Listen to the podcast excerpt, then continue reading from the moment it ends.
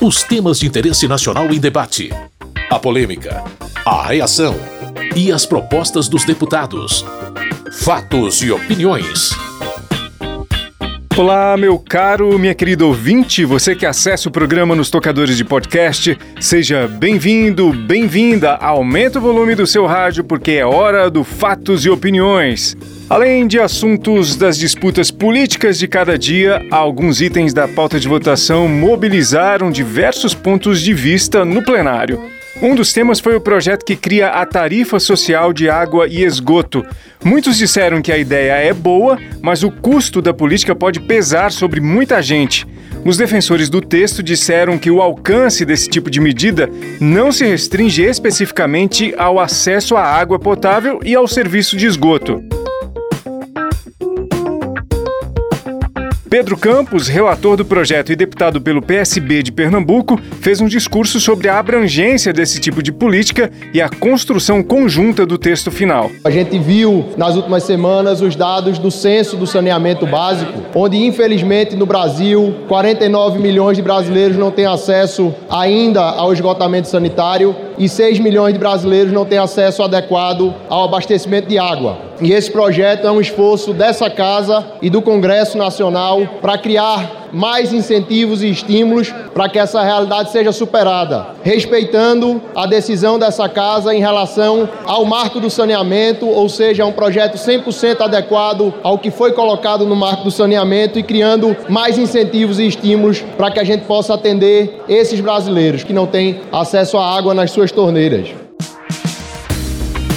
Para Luiz Felipe de Orleans e Bragança, essa proposta mascara um aumento de impostos. Isso aqui é um tributo escondido dentro de um plano social. Nós temos que entender que, em que pese as intenções são muito boas, a maneira de financiamento está desonerando o governo federal e está criando um outro ônus para os pagantes de impostos. Essa que é a grande diferença. Não somos contra o intento. No entanto, a maneira de financiamento preserva o governo que não tem dotação orçamentária disso, está criando um novo tributo embutido de uma maneira totalmente subterfugiada. Temos também deputados da nossa base que até proporam projetos que estão apensados a esse projeto. No entanto, o método de financiamento é que vai encarecer as empresas, a classe média brasileira, esses que vão sair prejudicados. Portanto, somos contra. O deputado Joséildo Ramos, do PT da Bahia, argumentou que esse tipo de política pública tem implicações que vão além do objetivo principal. É preciso que a gente entenda que o recurso sendo colocado a esses serviços de saneamento vai fazer com que a saúde gaste menos e muito menos do que aquilo que é aplicado para a universalização dos serviços de saneamento. É preciso se enxergar isso. Outra coisa também, na regulamentação da reforma tributária, está se estudando a devolução do imposto pago nos serviços de saneamento para aqueles que vão pagar tarifa social. Isso está sendo estudado. Portanto, é um caminho para apressar a universalização.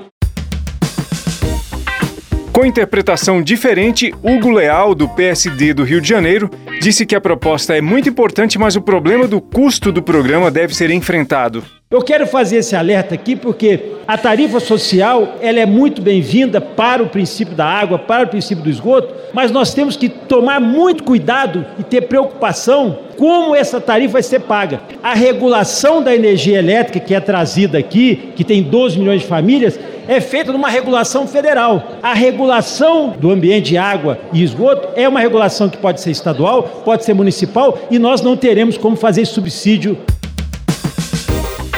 Duarte Júnior, do PSB do Maranhão, citou a expectativa de retorno econômico como consequência de políticas públicas como essa, que prevê a criação da tarifa social de água e esgoto. A cada um dólar investido em saneamento básico, a gente economiza quase 5 dólares em investimentos na saúde. Então não é gasto, é investir em saúde, investir em saneamento.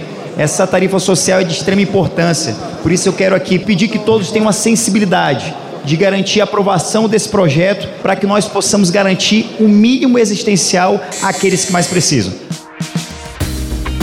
Na opinião do deputado Gilson Marques, do Novo de Santa Catarina, o projeto não trata da universalização do acesso à água e ao tratamento de esgoto. Precisamos universalizar, mas esse projeto não trata disso. No Brasil, nós temos 40% de toda a população que não tem acesso a esgoto. Não resolve 1%. Isso aqui é subsídio cruzado dos que já têm tratamento de esgoto para outros que já têm, mas que ganham menos. Não trata dos 40%, não pega esses 12 PIS de impacto e investe para que esses 40% tenham. Não é isso. Não é. Olhem o projeto.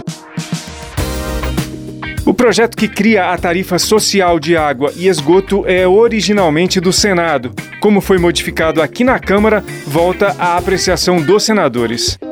Fatos e opiniões. Um outro item da pauta de votações que suscitou um pouco mais de debate foi um pedido de urgência para que fosse votado mais rapidamente no plenário o projeto que institui a política de prevenção e combate à violência em âmbito escolar. A maioria dos deputados apoiou a urgência, mas adiantaram algumas discordâncias que deverão ser mais discutidas quando o mérito da proposta vier para a pauta de votações. Eu separei para você dois discursos para adiantar um pouquinho da discussão sobre esse tema. Um dos que falaram foi o deputado Tarcísio Mota, do PSOL do Rio de Janeiro. É um projeto complexo. Além de tratar de modificações no Estatuto da Criança e do Adolescente, na LDB, na Lei da Assistência Social, na Lei de Telecomunicações, ele mexe em vários elementos da legislação brasileira para introduzir a questão da violência contra escolas como algo a ser considerado por essas legislações, seja do ponto de vista preventivo, de políticas de prevenção para que esses crimes hediondos, horrorosos, não aconteçam mais, seja da própria questão da proteção da criança e do adolescente que estão em sala de aula. General Girão, deputado pelo PL do Rio Grande do Norte, votou pela aprovação da urgência, porém adiantou que vai trabalhar por modificações no texto. As medidas digamos assim, demagógicas e populistas colocadas nesse projeto de lei, que elas sejam retiradas, porque nos preocupa muito. A gente sabe que estamos diante de um momento sensível, nós precisamos dar uma resposta de mais segurança para as escolas, para os nossos filhos e netos. Infelizmente, a política educacional desse governo que está aí, que é um desgoverno, está acabando com as escolas cívico-militares, oficialmente como projeto deles. Mas, na verdade, as escolas cívico-militares estão sendo mantidas pelos governadores e prefeitos responsáveis. Então, mais segurança na escola significa ter gente dentro da escola que possa, sim, manter a ordem e manter o respeito. Com a urgência aprovada, logo logo deve ser pautado para votação no plenário esse projeto que institui a política de prevenção e combate à violência em âmbito escolar. Fatos e opiniões. Como esperado, o evento político que centralizou debates nessa semana foi a manifestação organizada em apoio ao ex-presidente Jair Bolsonaro na Avenida Paulista, em São Paulo. Para resumir as falas em torno desse tema, eu também separei alguns discursos para você. Pastor Marco Feliciano, deputado do PL de São Paulo, comentou a força de mobilização conservadora no Brasil. Bolsonaro levou para as ruas as pessoas que ainda têm esperança, que têm sonhos, e isso não pode ser jogado na lata do lixo. Triste é ver a imprensa ou a extrema imprensa que, ao invés de divulgar o feito prodigioso, começam agora a perseguir aqueles que estavam à frente daquela grande manifestação. Faço aqui coro a todas as pessoas que estão, neste momento, se solidarizando ao grande pastor Silas Malafaia, o grande idealizador desta grande manifestação, não apenas dessa, mas a penúltima também. Pastor Silas Malafaia, usando recursos próprios, mostrando a sua liderança, cativou os brasileiros, convenceu o presidente Bolsonaro e juntos estivemos ali numa manifestação, como eu disse, extremamente ordeira e pacífica.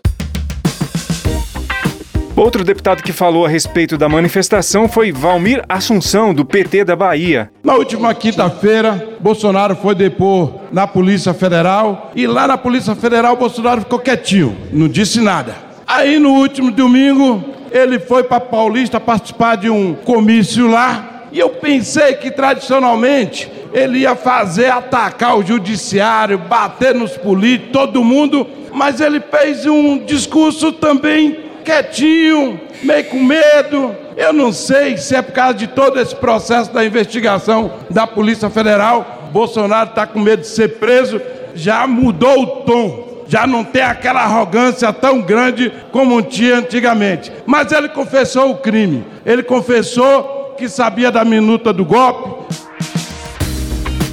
Carlos Jordi, líder da oposição e deputado pelo PL do Rio de Janeiro, se disse impressionado com a quantidade de pessoas que foram ao evento. Já vi manifestações lotadas na Paulista, já fui inúmeras vezes para Paulista, mas nunca vi a Paulista da forma que estava neste último domingo. Era uma coisa impressionante. Quem foi lá percebeu o quão cheia estava a Avenida Paulista. Nunca vi daquela forma. Você mal conseguia andar. E lá de cima você via aquele mar de gente sem fim. Era uma coisa realmente muito impressionante e que todos que viram em loco ou na TV se impressionaram.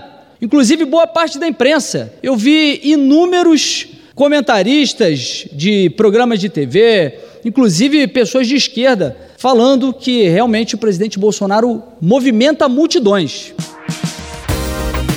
Chico Alencar, do PSOL do Rio de Janeiro, abordou o debate em torno da polêmica a respeito da quantidade de gente presente na manifestação. Discutir números é menos importante do que reconhecer a expressividade dessa manifestação e lembrar também que ela não é inédita na história do Brasil, inclusive do ponto de vista das forças conservadoras. Menino ainda, me recordo da Marcha da Família com Deus pela Liberdade, que criou o estofo social para o golpe de 64, que aí reprimiu todas as manifestações de rua. Eu cresci na minha juventude aprendendo a valorizar que o oxigênio da democracia é a rua, é o povo organizado, é a luta. Portanto, todo respeito à manifestação da direita, mas todo questionamento às suas palavras de ordem, usar o lema de origem fascista, Deus, Pátria e Família, acrescentado do liberdade, não é lá muito educativo. Que Deus é esse? Só para alguns? É isso, meu caro, minha querida ouvinte. Para ter mais detalhes sobre todas as votações dessa semana, rever ou ouvir os debates que aconteceram no plenário, acesse o site www.câmara.leg.br ou vá no canal da Câmara no YouTube. Nada mais havendo a tratar, como se diz no plenário, termina aqui o Fatos e Opiniões dessa semana. A sonorização do programa é de Tony Ribeiro. Muito obrigado por sua audiência, você que nos ouve aqui no seu rádio ou nos agregadores de podcast. Tudo de bom e até semana que vem. Fatos e opiniões. Os temas de interesse nacional em debate. A polêmica, a reação e as propostas dos deputados. Produção e apresentação: Carlos Oliveira.